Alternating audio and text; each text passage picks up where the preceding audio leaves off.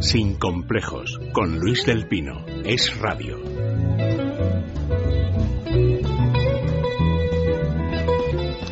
Bueno, pues vamos con nuestra sección mensual de Internet y nuevas tecnologías. Un gran hermano con don Víctor Domingo.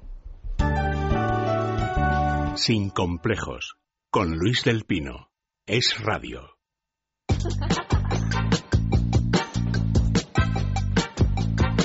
Gran Hermano, con Víctor Domingo.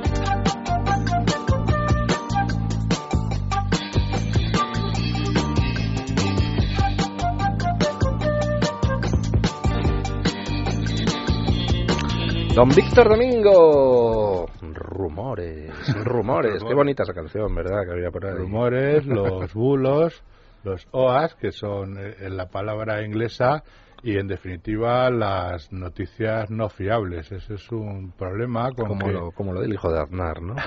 como lo del señor Aznar, que efectivamente, efectivamente la, la- lo estábamos comentando fuera de los micrófonos cuando presentamos. Nosotros hemos hecho en la asociación un- dos estudios sobre eh, con encuestas a internautas sobre los bulos y las noticias, porque es un realmente creemos que es es un problema y realmente la manera ahora mismo de difundir los bulos y las, las los OAS y las noticias no fiables, pues efectivamente es por internet, ya sea por el correo electrónico, nosotros incidimos mucho en el correo electrónico y en las redes sociales, lógicamente. Y cuando presentamos efectivamente el primer estudio, ese día coincidió con la salida de la noticia o el bulo de, de que el, presidente Aznar pues había ten- tenía un hijo un hijo putativo en- con la ministra de Sanidad francesa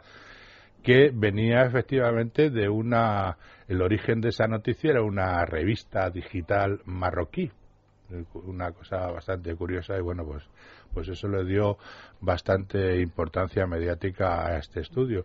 Y bueno lo- los datos que nosotros sacamos con este estudio es que efectivamente pues el 35% de los internautas por lo menos reciben en su cuenta de correo más de un bulo al mes al mes.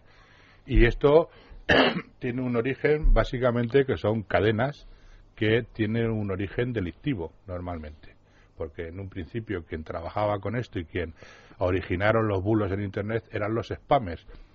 Hay una los spammers son los que se dedican a mandar spam. ¿qué es el spam? el envío masivo de correo no solicitado.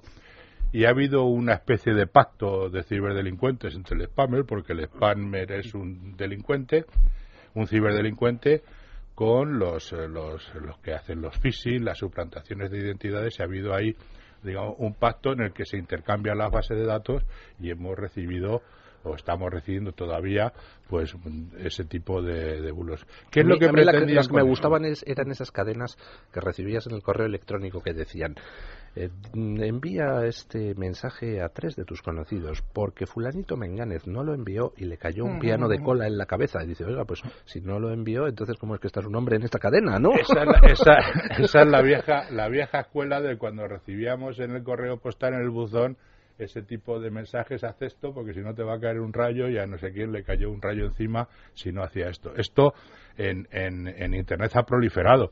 Ahora esto se ha llevado a las a las redes sociales.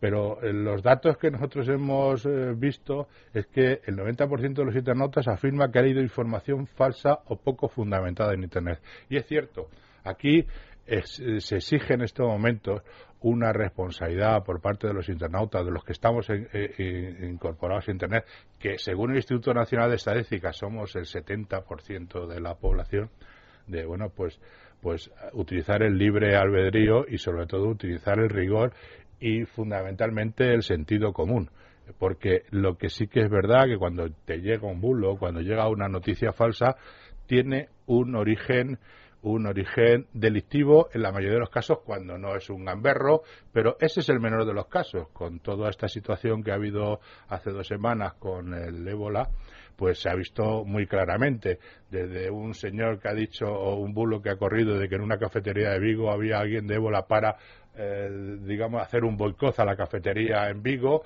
hasta un señor que ha dicho que, que venía de Sierra de, Sierra Leone y que tenía y que tenía el ébola y bueno o, uno de los que han hecho más más dolor que ha sido eh, que no se fuera a determinados servicios de urgencia a determinados hospitales de Madrid porque había un problema de, de, saturación y de que no había un control sobre, sobre la propagación del virus y que esto se corrió y que hubo una bajada inmediata de, la asistencia a este sitio.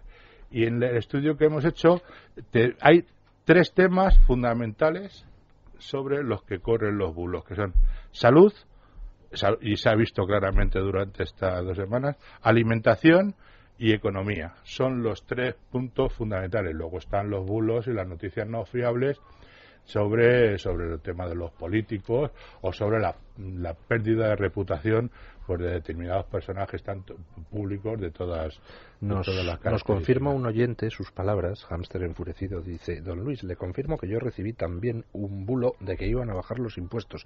Pero bueno, no fue por internet, era en campaña electoral.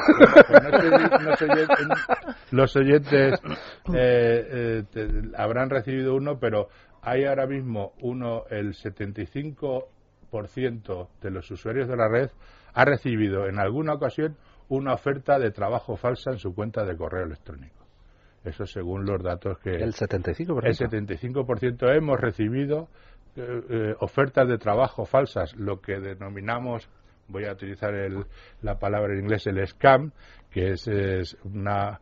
Eh, esto lo hacen los ciberdelincuentes fundamentalmente para para blanquear el dinero de los phishing, de los de los eh, de todas estas suplantaciones de los bancos donde tratan de cogernos las nuestros nuestras cuentas corrientes y para blanquear ese dinero utilizan a gente y todavía se sigue utilizando y, y aquí se dan casos muy traumáticos donde la gente acepta y te ofrecen un puesto de trabajo. Usted sabe internet, sabe algo de economía, sabe no sé qué de cuenta y te acaban sacando la pasta. No, no te sacan la pasta, te la dan el, el, en definitiva, el trabajo al final se resuelve de la siguiente manera. Yo te mando, usted se eh, es un agente internacional de no sé qué cosa, además lo ponen con unas palabras, una ingeniería social muy importante, y lo que te hacen es mandarte tres, tres mil, seis mil, nueve mil euros a tu cuenta corriente. ¿Usted qué es lo que tiene que hacer?